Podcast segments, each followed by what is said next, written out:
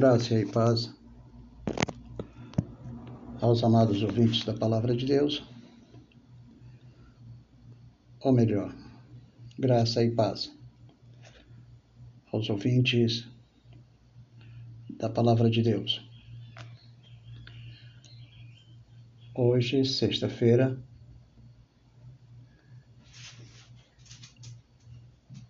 seis e cinquenta da manhã, dia 13 de 12. Estamos dando início ao trabalho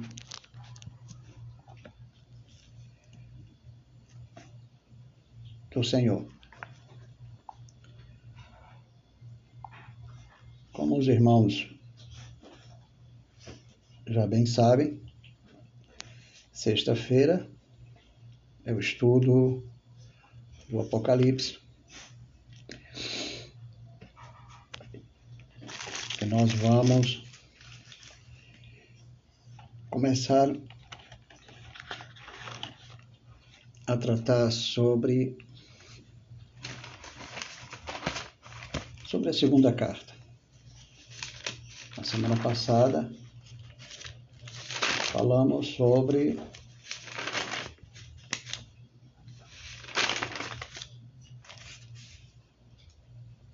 Efésios. Agora nós falaremos sobre Esmirna. Só um momento, amados irmãos. Vamos fazer a leitura palavra de Deus, no capítulo 2 de Apocalipse.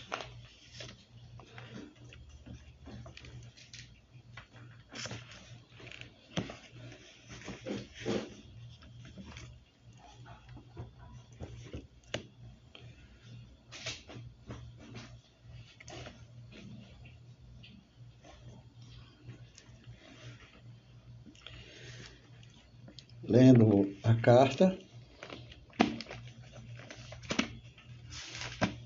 a igreja de Esmirna.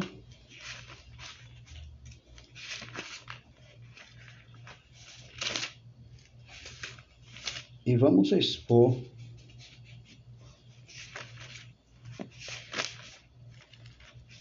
o porquê da segunda carta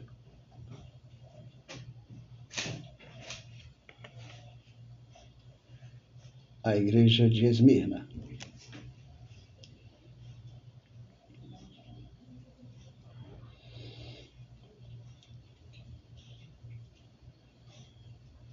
Como os irmãos conhecem perfeitamente,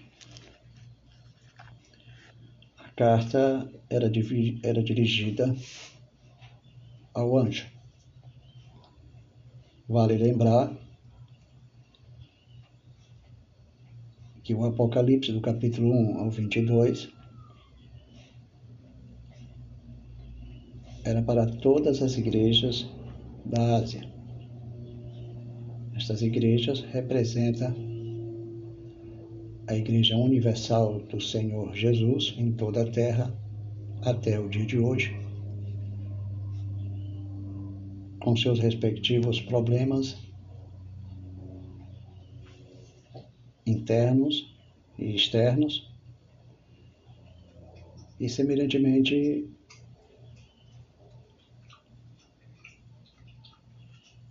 com as suas virtudes, qualidades.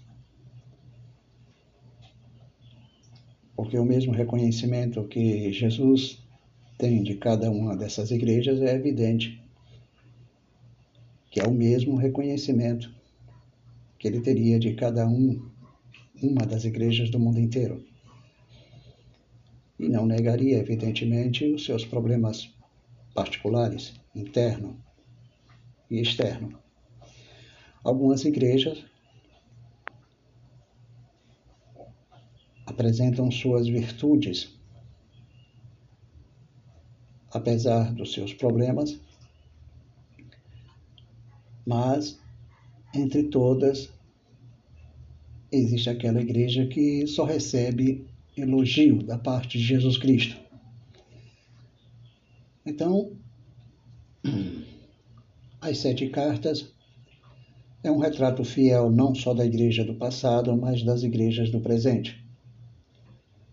Não são sete eras, como imagina alguns, mas é uma revelação profética do estado espiritual, moral de cada igreja, daquela época e de cada momento. E o livro poderá ser considerado uma carta só, porque a continuação das sete cartas corresponde ao Apocalipse, capítulo 4 ao 22. A carta é dirigida ao anjo, o mensageiro, o pastor. Com respeito a Esmina, era uma cidade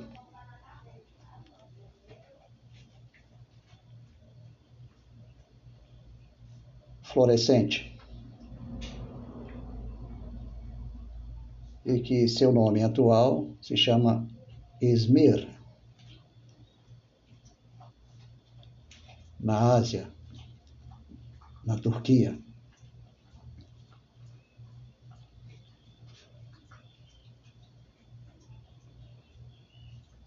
Com seu respectivo porto, lá de uma grande comunidade judaica na época,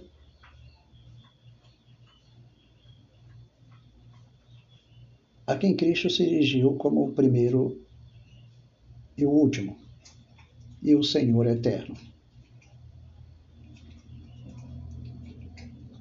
E cujo amor sobrevive ao nosso sofrimento.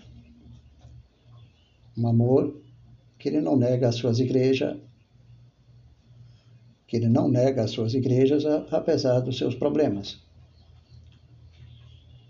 Como diz o, o próprio livro do Apocalipse,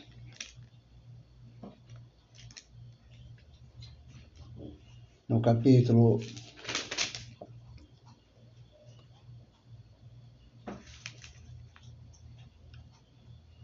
três, versículo vinte, ele está sempre à porta e bate no interior dessas igrejas, no coração dessas igrejas.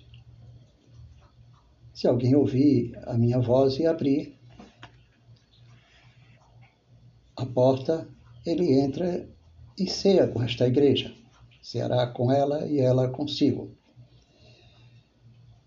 Apocalipse capítulo 3, versículo 20 é muito usado pelos pelagianos e armenianos para fazer um apelo emotivo para que os homens venham aceitar Jesus Cristo. Então eles geram no interior humano uma crença, uma crença de que a própria sinergia interna do homem em interação com o sagrado é capaz de produzir o novo nascimento. Então ele se apresenta ao homem como princípio do seu novo nascimento. Mas esse versículo é direcionado a todas as igrejas, a todos nós, porque Jesus está no meio dos sete candeeiros. Além de ser Senhor da igreja, ele habita em nossas vidas através do seu Espírito, que é conhecido como unção do Santo. E nós, segundo o que diz a Bíblia, sabeis de tudo. Sabemos pelas Escrituras. Então, ter a unção do Santo não quer dizer conhecer a graça por meio de princípios místicos, revelações, profecias, visões, sonhos línguas estranhas, interpretações, isso não é um conhecimento da graça. Era uma evidência dos, dos dons que Deus estabeleceu à igreja do passado para comunicar os oráculos sagrados, revelando os significados do Antigo e do Novo Testamento, do que Jesus ensinou, e, claro, dos fundamentos dos apóstolos, a qual tinha Cristo como principal pedra angular. Então, Ele está sempre à porta de nossas vidas, porque faz parte de nossas vidas. Ele não está à porta do ímpio, suplicando, implorando, mendigando uma oportunidade para que, para que aquela pessoa, aquele ouvinte, venha ouvir a palavra do Senhor. Não, de forma nenhuma. Deus é soberano, ninguém o resistirá, ele faz o que ele quer com os exércitos do céu e os habitantes da terra, e não há quem diga o que fazes. Ele simplesmente, conforme Daniel capítulo 4, versículo 35, com a confissão de Nabucodonosor, que deixa bem claro que Deus tem o controle, sendo soberano, ele tem o controle. Mas ele não viola a liberdade do homem em termos de livre-arbítrio, nem faz do homem um boneco, um robô, mas encaminha o seu livre-arbítrio sob o seu espírito, porque Deus sabe que o livre-arbítrio do homem é insuficiente para gerar o novo nascimento. O livre-arbítrio do homem está conectado com a sua natureza pecaminosa. Então, quando o homem quer fazer o bem, pratica o mal. Então, o bem que ele quer fazer, ele não consegue praticar com o livre-arbítrio. Ele pratica o mal. Mas alguém dirá: não, mas eu pratico o bem. Você pratica o bem comum, o bem natural, que externamente tem a aparência dos padrões bíblicos, mas não pratica o bem espiritual segundo Deus. Porque as obras que os filhos de Deus praticam, eles praticam em Deus, com Deus, andando na luz, porque a própria graça capacita ele a praticar o bem espiritual. Então, quando se anda na luz como ele na luz está, o efeito dessa comunhão produz a comunhão uns com os outros e automaticamente o sangue de Jesus Cristo nos purifica de todo pecado, porque Hebreus capítulo 2, versículo 14, ou melhor, Hebreus capítulo 9, versículo 14, Jesus Cristo se ofereceu a si mesmo por meio do Espírito Eterno para purificar a nossa consciência das obras mortas por meio do seu sangue. Então ele está presente porque você anda na luz como ele na luz está.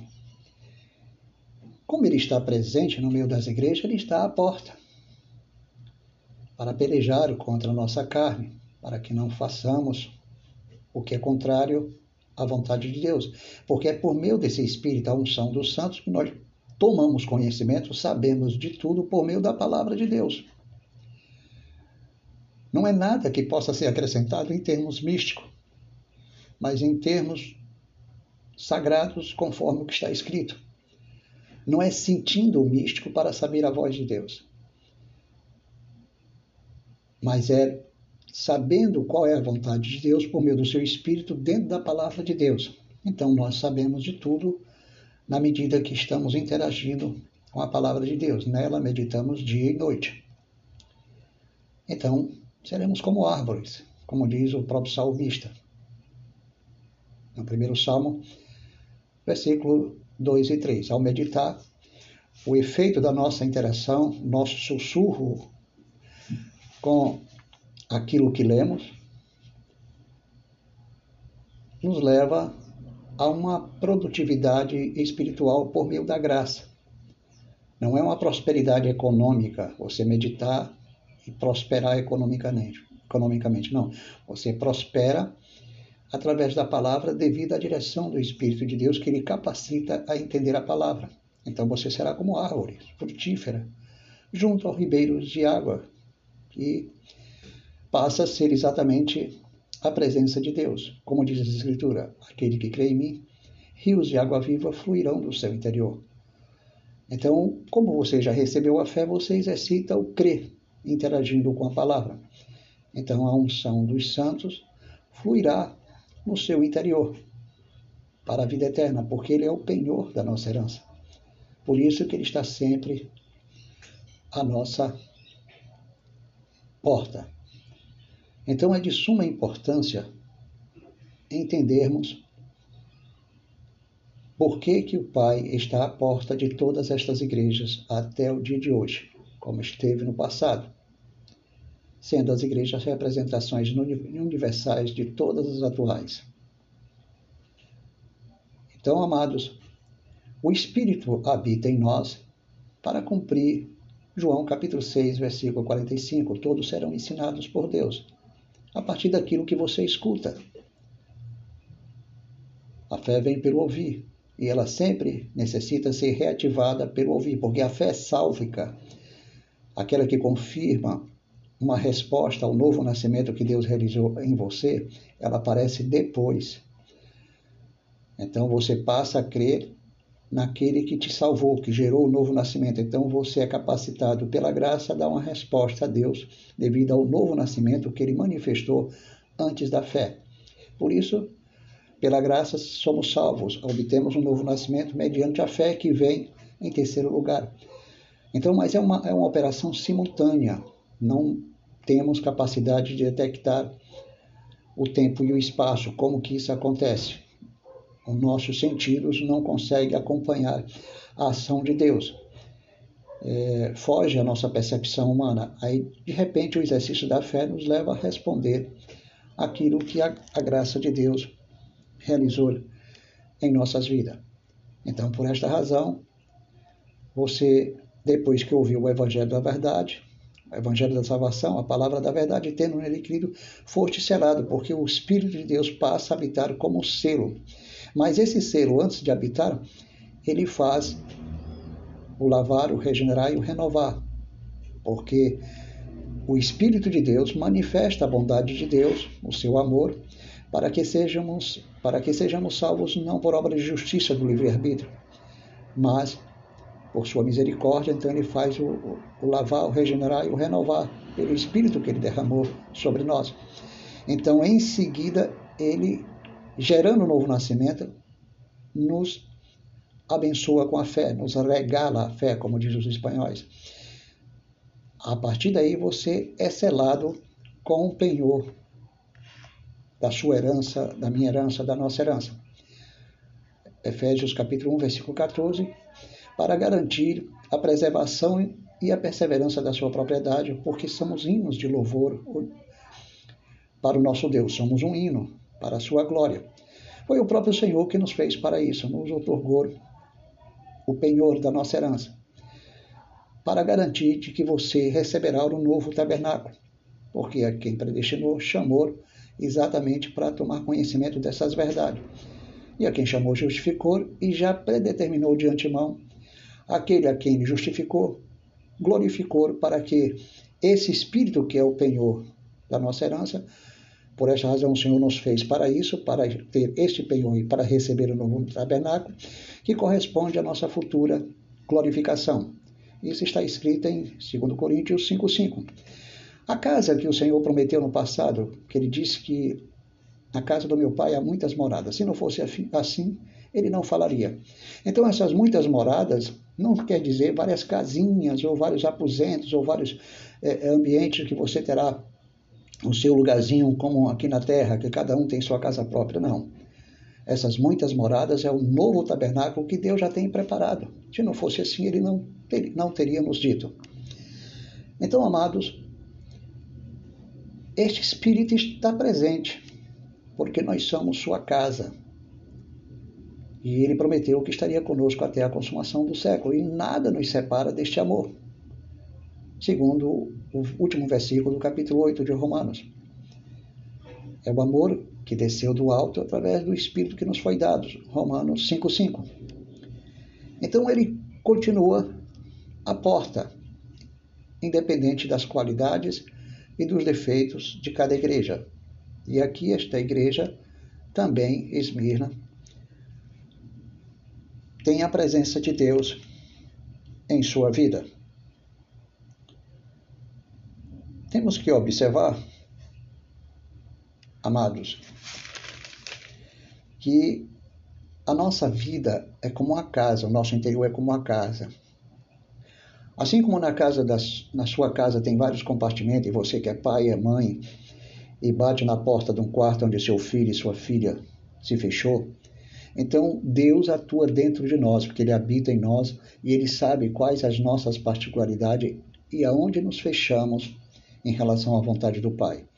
Então ele quer cear com você e, e, e você com ele, porque a particularidade onde você fechou o seu coração é exatamente aonde Deus quer lhe ensinar. Todos serão ensinados por Deus. Ouvirão e aprenderão dele. São João capítulo 6, versículo 45. Está escrito nos profetas. Então ele quer ensinar algo que você, naquele momento ou nesse momento, está fechado o seu coração para não receber aquela orientação de Deus dentro da palavra. O Espírito de Deus, ele, ele está presente, ele fala do Pai e fala do Filho. Não falará de si mesmo, mas anunciará o que há de vir. Não está falando que você vai ter revelações, profecias, visões e sonhos. Vai anunciar exatamente o, o que está na palavra, que é justamente o que virá. E naquela época, o Espírito de Deus anunciava o que haveria de vir com respeito aos conhecimentos da revelação dos oráculos sagrados, que os apóstolos não poderiam suportar, mas que receberiam para falar ao mundo inteiro em outras línguas, como aconteceu no dia de Pentecostes, em línguas estrangeiras. E que temos até um estudo gravado sobre isso, no, com respeito a 1 Coríntios capítulo 4, na qual deixamos bem claro que esse dom não está em, em evidência. E Paulo falou que eles desapareceriam, esses dons de línguas estrangeiras, revelações, profecia, ciência, tudo isso ia desaparecer, porque os oráculos sagrados seriam estabelecidos para hoje mantê-la ou mantê-los em nossas mãos. Então o Espírito ele está presente porque ele acompanha nossas necessidades, ele se expressa por nós com gemidos inexpressivos, porque não sabemos pedir como convém. Então, amado, é, com respeito à igreja, Esmirna, queremos dizer o seguinte: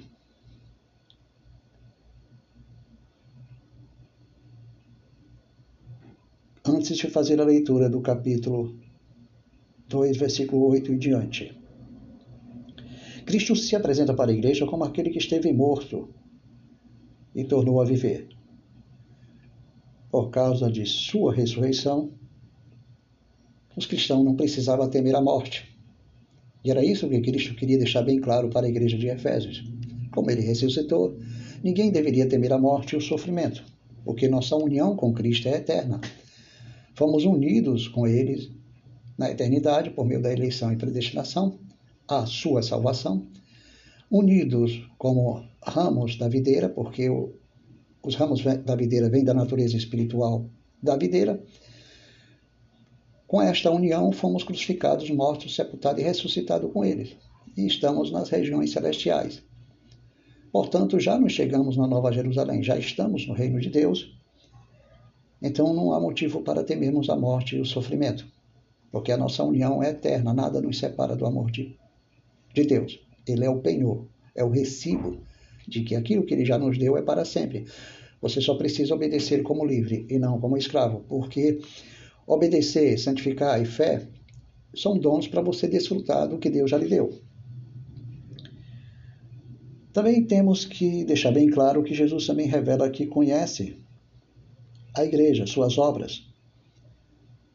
Fala de tribulação, de dificuldade. Fala das riquezas da igreja, são riquezas invisíveis, espirituais e eternas,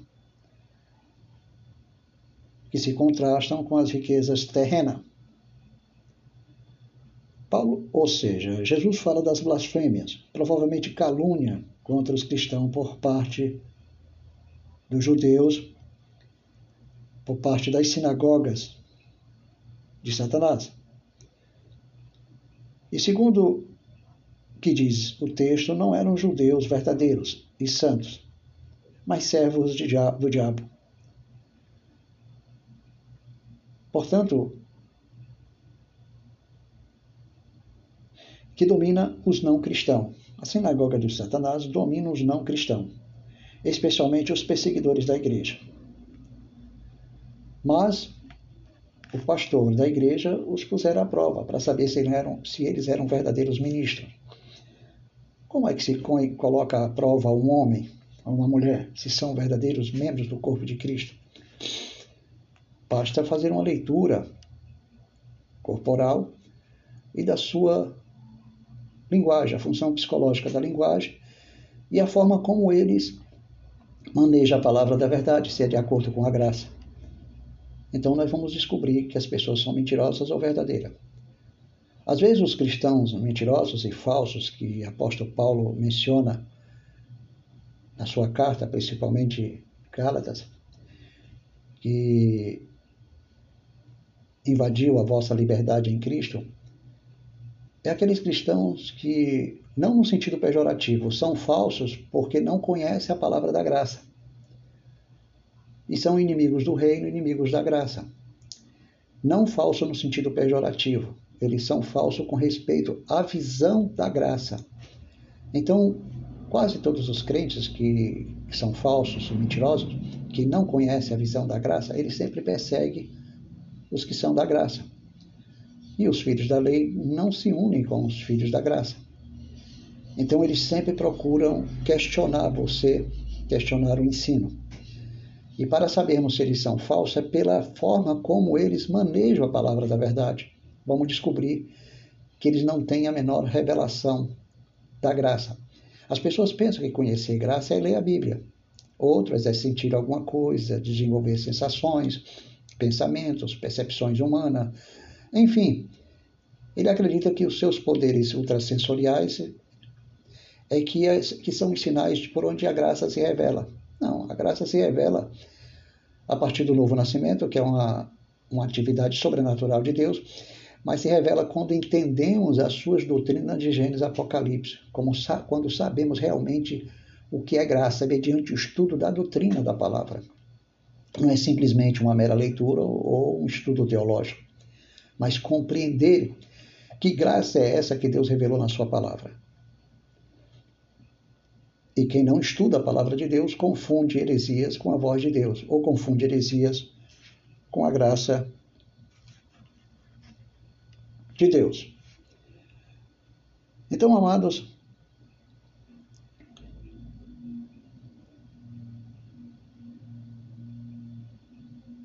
esta igreja estava sendo tentada, testada, foi-lhe prometido uma coroa.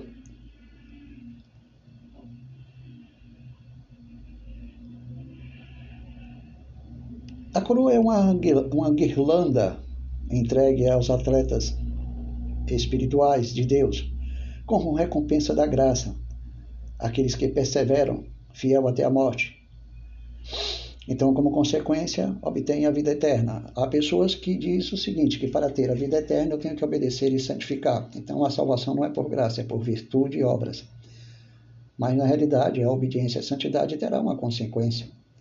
Você vai receber a sua recompensa.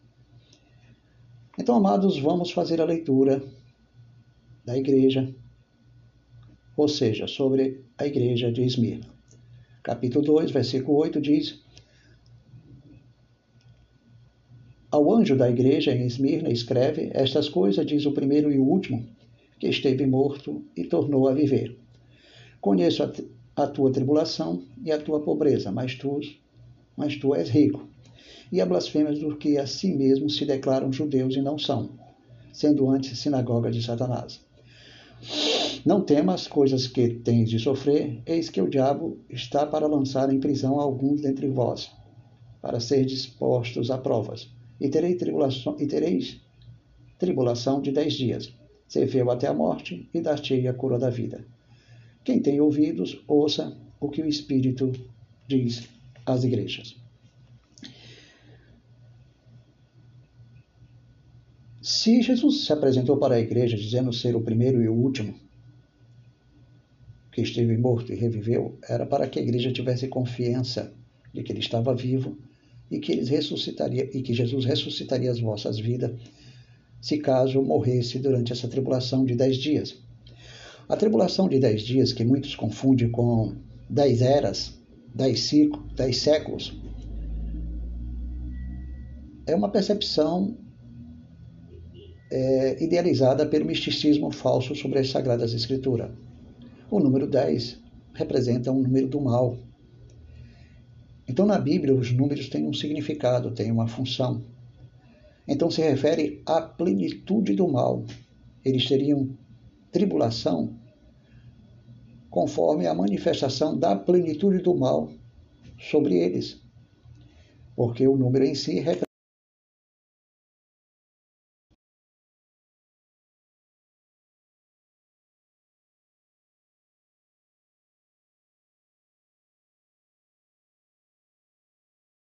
Meus irmãos, é que na realidade o número representa a plenitude do mal que iria fazer essa igreja sofrer.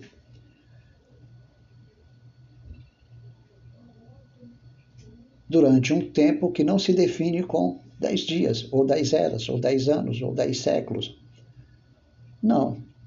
Mas se referia, como eu falei, a ação da plenitude do mal no meio da igreja, por meio da qual eles sofreriam possivelmente até a morte.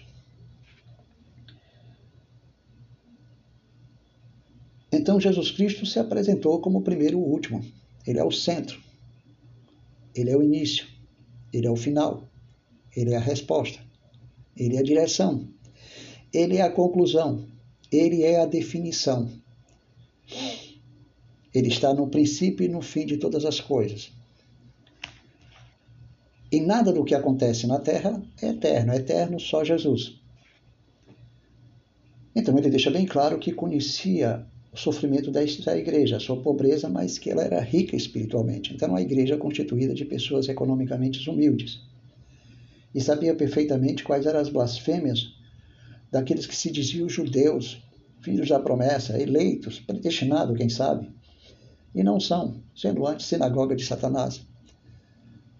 A sinagoga de Satanás pode representar o que? A roda dos escarnecedores, o caminho dos ímpios e os conselhos. Ou melhor, pode corresponder a a roda dos escarnecedores, o conselho dos ímpios e o caminho dos pecadores. Sinagoga de Satanás era o lugar onde os judeus se reuniam, se reuniam. Mas aqui se trata de judeus que se reuniam para perseguir a igreja, porque a função do judeu era denegrir a imagem da igreja ao mundo. E provavelmente querendo que o Império Romano tomasse conhecimento que eles adoravam outros, outro Deus, e não o próprio imperador. Porque o imperador era reconhecido como uma divindade. Então era uma forma de perseguir a igreja para dar a entender que esta igreja conspirava contra as decisões do império, se rebelava contra o império e não reconhecia a autoridade de um Deus. Então, os judeus perseguiam muito os evangélicos dentro desta região, onde existia provavelmente uma comunidade judaica. Então, Cristo falou bem claro, bem claro que não temesse as coisas que iriam sofrer sob essa plenitude do mal, mesmo que tivesse que morrer. Jesus falou que eles seriam lançados na prisão. Não todos, alguns, para serem postos a, postos à prova. Então, isso significa que não era só os homens que ia colocar eles à prova, se negavam ou não a Jesus Cristo, mas o próprio Deus, que nos põe à prova e permite que certas coisas nos aconteçam para revelar o que tem no nosso coração.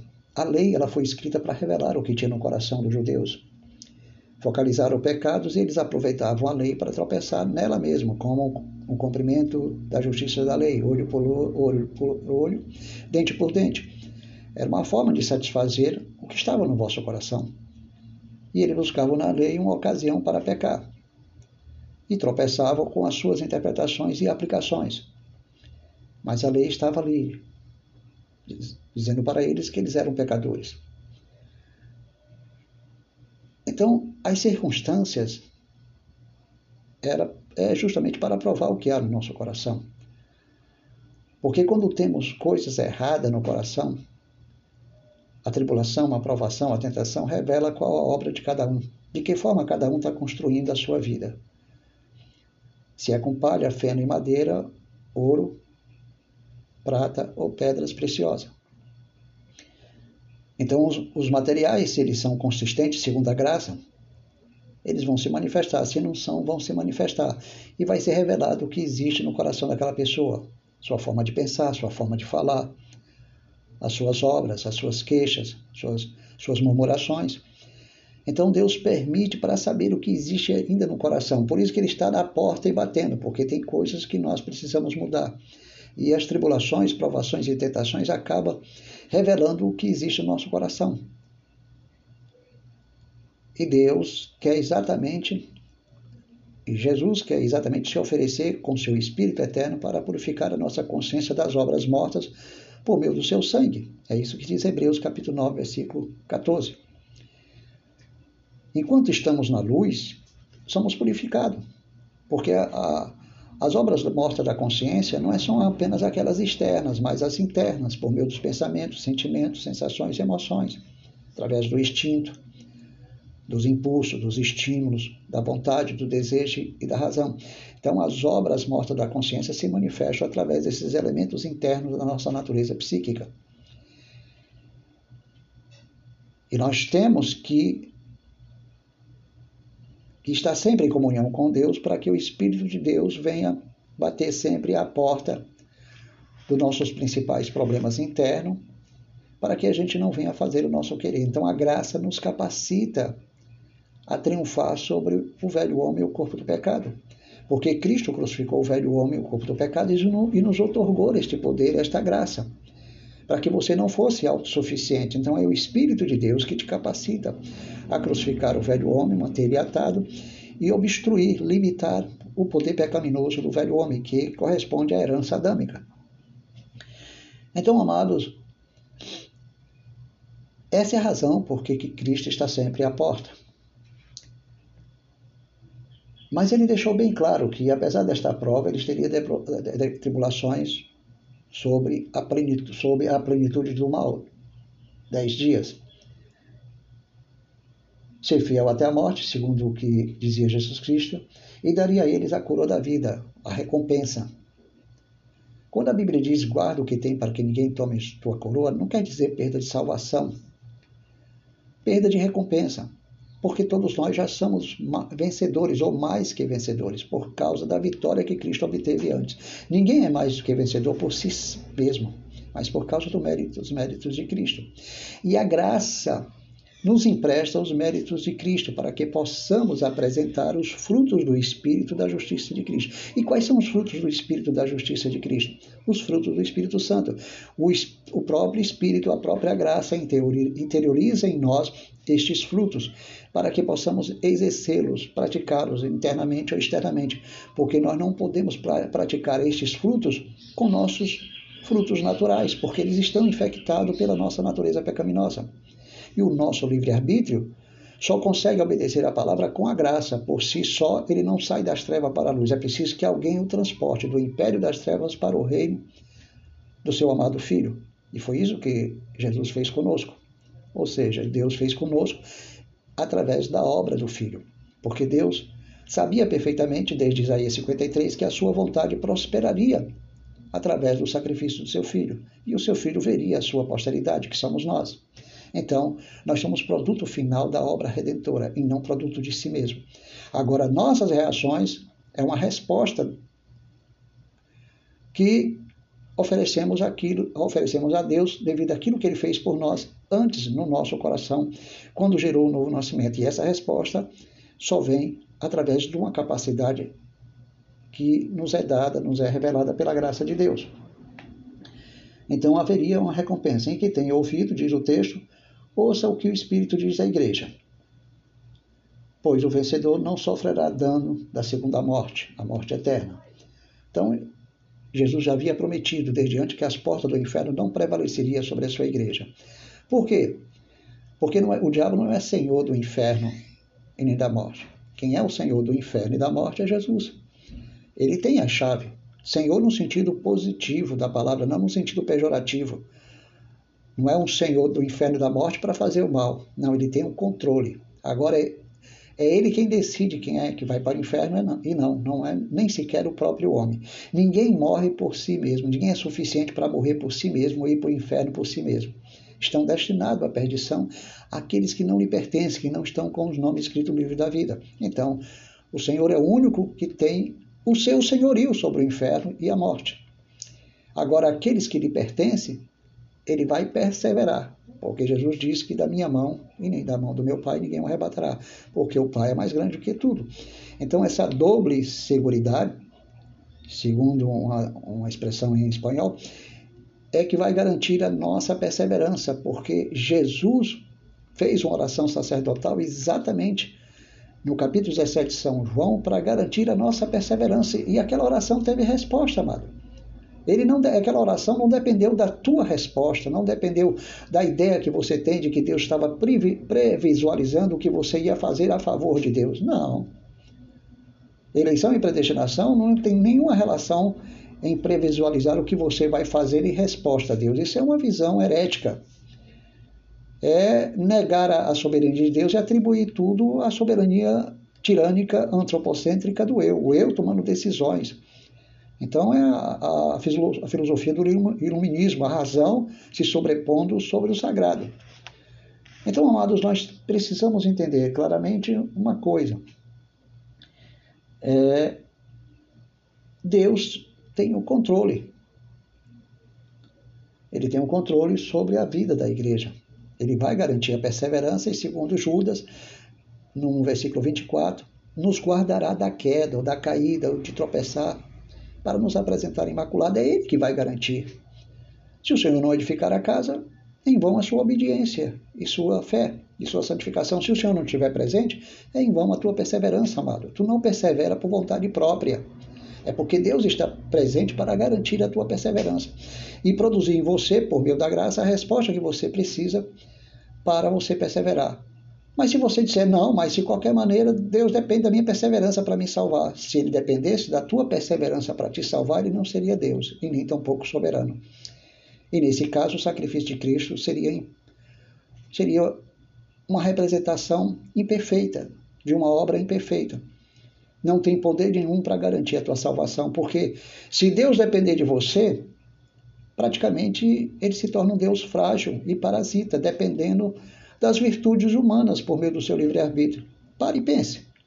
Se Deus não for soberano, amado, a sua fé está afirmada em areia. Se Deus não garantir a sua salvação por meio do sacrifício de Cristo e por meio do seu Espírito, a tua obediência, o teu sacrifício, o teu esforço é como areia não tem nenhuma consistência. Então, se você pensa que tem que garantir a sua salvação por meio da obediência, santidade e fé, você está dizendo que você tá, é dotado de superpoderes por meio da sua obediência, santidade e fé. E na realidade, esses dons foram dados para você desfrutar daquilo que ele já, já te deu. Já te deu salvação para sempre. E te deu o recibo da tua salvação, o penhor, o Espírito. Então agora é ele que vai atuar, porque Deus não vai confiar a nossa Perseverança há uma capacidade humana ineficaz, porque somos dependentes de Deus. Não é Deus que depende de nós, é nós que dependemos dele. Mas ele vai atuar para que você dependa dele.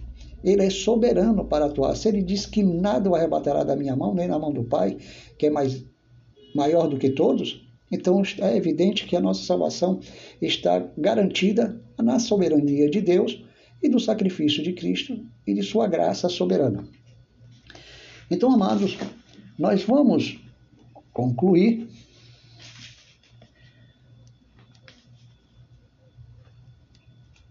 dizendo o seguinte, que a igreja de Esmirna era uma igreja íntegra, humilde, pobre no sentido material, mas rica no sentido espiritual e moral. Doutrinariamente era uma igreja correta, acusada pelos judeus, pela sinagoga de Satanás. Uma igreja que recebeu um estímulo para não temer o sofrimento, porque Jesus estava vivo. Iria garantir a vossa ressurreição se caso morresse sob a plenitude do mal, que representa os dez dias, número do mal, representação do mal. Mas que eles não sofreriam dano da segunda morte, mesmo diante da tentativa plena do mal em destruir. Por que não iria conseguir? Porque Jesus Cristo feriu a cabeça da serpente alada. Quando Jesus disse que expulsou o diabo e julgou, nós temos que entender alguns parâmetros doutrinários para fechar esta conclusão. Aonde estava a garantia desta igreja de vitória e das demais? Primeiro de tudo, Jesus, quando se manifestou com os sinais, era uma evidência do reino de Deus, do reino de Deus que iria se manifestar após a sua ressurreição e no futuro, após o juízo final, ele se manifestaria literalmente para a eternidade. Outro ponto é que Jesus, durante o seu ministério, atou os demônios e começou então a despojá-lo do seu direito. Era uma ação jurídica, espiritual de Cristo em tomar posse da vida que, lhe pertencia e da terra, porque por meio dele Jesus por meio dele, Deus criou os céus e a terra. Então, a ação de Jesus Cristo era exatamente para tomar posse dos territórios e das vidas que lhe pertencia. Então, ele teria que atar o diabo em nome do que ele iria fazer através da crucificação, morte, sepultamento e ressurreição. E ele saberia que após a sua ressurreição ele receberia todo o poder no céu e na terra para tomar posse definitiva dos eleitos, daqueles que, eles iriam, daqueles que ele iria salvar. E é por essa razão que ele fez a oração sacerdotal no capítulo 17, para produzir a fé e o novo nascimento de muitos que iriam crer, que se refere às outras ovelhas de outro aprisco, de outro aprisco do capítulo 10, que estava no mundo inteiro, para mostrar aos judeus que Deus amava amor os eleitos do mundo inteiro, para que todo mundo ele crê não pereça. Então ele iria dar a fé a, este, a estes eleitos de outro redil. O que foi que Jesus disse? Todo aquele que meu Pai me dá, esse virá a mim. Então era por esses que Jesus orou na, na, no capítulo 17, para a salvação deles, porque eram ovelhas de outro redil, e Cristo iria salvá-los. Essas ovelhas ouviriam a sua voz e reconheceriam. Porque ele conhece as suas ovelhas, conhece o, o, o que lhe pertence. Então ele veio salvar o seu povo e não o mundo inteiro.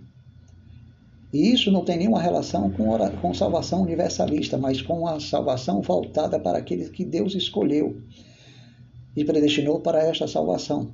Mas essa, essa salvação só, só chegaria aos eleitos e predestinados depois do novo nascimento. Enquanto isso, ninguém saberia quem seriam esses eleitos, esse predestinado. E de uma forma geral, todos estavam sob a ira de Deus. Eram, éramos, por natureza, filhos da ira sujeito à condenação eterna. Enquanto Deus não, não manifestasse a salvação de Cristo e gerasse o um novo nascimento, eles correriam o risco de irem para o inferno, porque éramos, éramos por natureza, filhos da ira, filhos da condenação. Então, amado, Jesus Cristo, no início do seu ministério, atou o demônio, em nome do que iria fazer. E antes da sua morte, ele deixou bem claro que o príncipe do mundo estava julgado e expulso. E essa expulsão se concretizou na revelação do capítulo 12 do Apocalipse, onde Miguel e seus anjos despejou Satanás da atmosfera celestial, onde ele atuava para acusar os santos, como fez com Jó. Então ele foi expulso na terra. Essa expulsão revelou bem claro as suas ações no passado contra a igreja do Antigo Testamento, pois por meio dela nasceu a igreja do Novo Testamento, que se reflete a princípio por meio dos doze apóstolos. Mas esses doze apóstolos estavam embutidos implicitamente na mulher revelada no capítulo 12, que tinha uma coroa com doze estrelas, vestida de sol e a lua sobre seus pés. Isso se refere o que? A visão de José. Quando José teve uma visão com seu pai, sua mãe, o sol, a lua e as estrelas dos seus irmãos. Então, esta mulher representava a igreja do Novo Testamento, que por meio dela nasceu a igreja do Novo Testamento através dos doze apóstolos. Então o diabo concentrou a, princípio a sua, a sua missão, o seu mal na igreja. Então o diabo vem tentando triunfar contra os eleitos desde o Antigo Testamento. A vinda de Jesus Cristo prometida era uma vinda prometida de forma escatológica, ele teria que enfrentar diversos problemas até que ele morresse e subisse aos céus. Então, depois que ele subiu aos céus, o diabo agora concentra a sua perseguição nos remanescentes daquela mulher que deu origem ou deu à luz ao filho e aos seus remanescentes, que é a igreja do Novo Testamento. E qual é a garantia? Que Deus prometeu ou seja, que Deus guardou essa mulher que foi levada para o deserto e absorveu a água que o dragão lançou contra essa mulher. São as perseguições que o diabo, no passado, através de diversos sistemas políticos e religiosos, empregou contra a igreja. Então, o Senhor aguardou. Mas ele olha para o mar na esperança de escolher o seu último instrumento, a besta e o falso profeta, que será o último, último ataque de Satanás na tentativa de destruir esses remanescentes. Então, amado, aí está, na realidade, o que foi que Jesus Cristo fez na cruz do Calvário. Primeiro, ele despojou, expôs a, vergonha e ignomia, no Colossenses capítulo 2, versículo 15. Destruiu o império da morte por meio da sua morte, a saber, Satanás, porque estávamos sujeitos ao pavor da morte, morte espiritual e física e à condenação eterna. E se manifestou para destruir as obras do diabo. 1 João capítulo 3, versículo 8. Então, essa atitude de Cristo deixa bem claro que ele feriu a cabeça da serpente, como feriu a cabeça da serpente crucificando o velho homem destruindo o corpo do pecado, mantendo um limite do seu poder pecaminoso. Então, com isso, os eleitos seriam salvos, eles seriam alcançados pela palavra de Deus, eles seriam gerados primícias das suas criaturas. Então, amado, essa é a razão por que nós somos vencedores. E diante deste fato, Muitas igrejas não conhecem essas verdades e praticam exorcismo, campanhas, é, sete semanas disso ou daquilo para alcançar prosperidade, riqueza, alcançar libertação, cura, alcançar salvação, novo nascimento. Isso tudo são rituais malignos do paganismo. Então essas pessoas não conhecem a graça, não sabem o que foi que Jesus Cristo fez. Quando você tem conhecimento da revelação da graça, você se torna mais que vencedor, você já é o mal mais que vencedor. Então, muitos dos filhos de Deus são como meninos, apesar de serem herdeiros, mas são como meninos, eles já estão debaixo da lei, eles já estão debaixo de rituais, de sacrifício, de votos, de promessa para na tentativa de conquistar a herança, sendo eles senhores da vossa herança mas não cresceram na graça, são ainda como meninos, sendo herdeiros, sendo herdeiros, mas ainda vivem como meninos debaixo de um aio, debaixo de condutores falsos que representam, são representantes da lei, da lei com seu cerimonial, porque a lei com seu cerimonial não são mais aplicáveis na fé. Cristo já cumpriu toda a lei cerimonial. Então, amado, o diabo foi vencido. Agora você pode vencê-lo com os benefícios revelados da riqueza da graça e do significado da crucificação, morte, sepultamento e ressurreição de Cristo, que está relacionado com a obra que Jesus fez contra o velho homem, o corpo do pecado, está relacionado com a circuncisão espiritual, que são benefícios que Deus nos ofereceu, nos deu a partir do novo nascimento. Ele nos deu por meio do seu espírito, por meio da sua graça.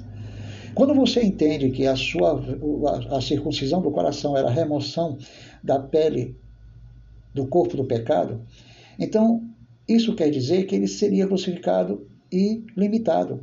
Então essa circuncisão era algo realizado pelas mãos de Deus. Se não fosse, você não você não nem sequer receberia Cristo, nem sequer aceitaria segundo sua linguagem. Então foi preciso que a obra fosse feita antes para poder produzir a vossa libertação. Então as pessoas procuram, não procuram entender isso à luz da graça. Eles preferem algo material, algo que possa subjetivar, na tentativa de obter uma confirmação daquilo que eles não conhecem. Então eles preferem a materialização através de atos. Então eles buscam as promessas de Deus através dos vossos atos, como diz uma certa igreja. Não, Jesus já fez a sua parte, agora faça a sua. Então você tem que se apropriar, segundo a visão dos neopentecostais, pelagiano e armeniano, se apropriar do sagrado para poder produzir o seu novo nascimento. Então essas pessoas não conhecem a graça. Não sabe que é Deus que, está, que saiu para salvar, saiu vencendo e para vencer, como aquele cavalo branco capítulo 6, versículo 1 e 2, saiu vencendo e para vencer é é o avanço do reino de Deus, é o avanço da palavra de Deus para salvar os eleitos do mundo inteiro, entre judeus e gentios. Então, e Deus ama exatamente essas pessoas do mundo inteiro, esses eleitos do mundo inteiro. E que os judeus pensavam que Jesus era só para o Messias era só para os judeus. E João tentou provar em João 3,16 que Jesus era para todos os eleitos do mundo inteiro, para todo aquele que nele crê, se referindo a quem? A todo aquele que meu Pai me dá, esse vem a mim, que seriam exatamente as pessoas que estavam ordenadas, escritas e registradas para a vida eterna. Atos capítulo 13, versículo 48. Então, amados, a igreja é rica, mas não tem conhecimento da sua riqueza. Estudar a doutrina da graça é algo de suma importância. E somente um estudo completo da graça fará com que você poderá conhecer a vontade de Deus. Então, amado, amados, graça e paz e bom dia a todos vocês.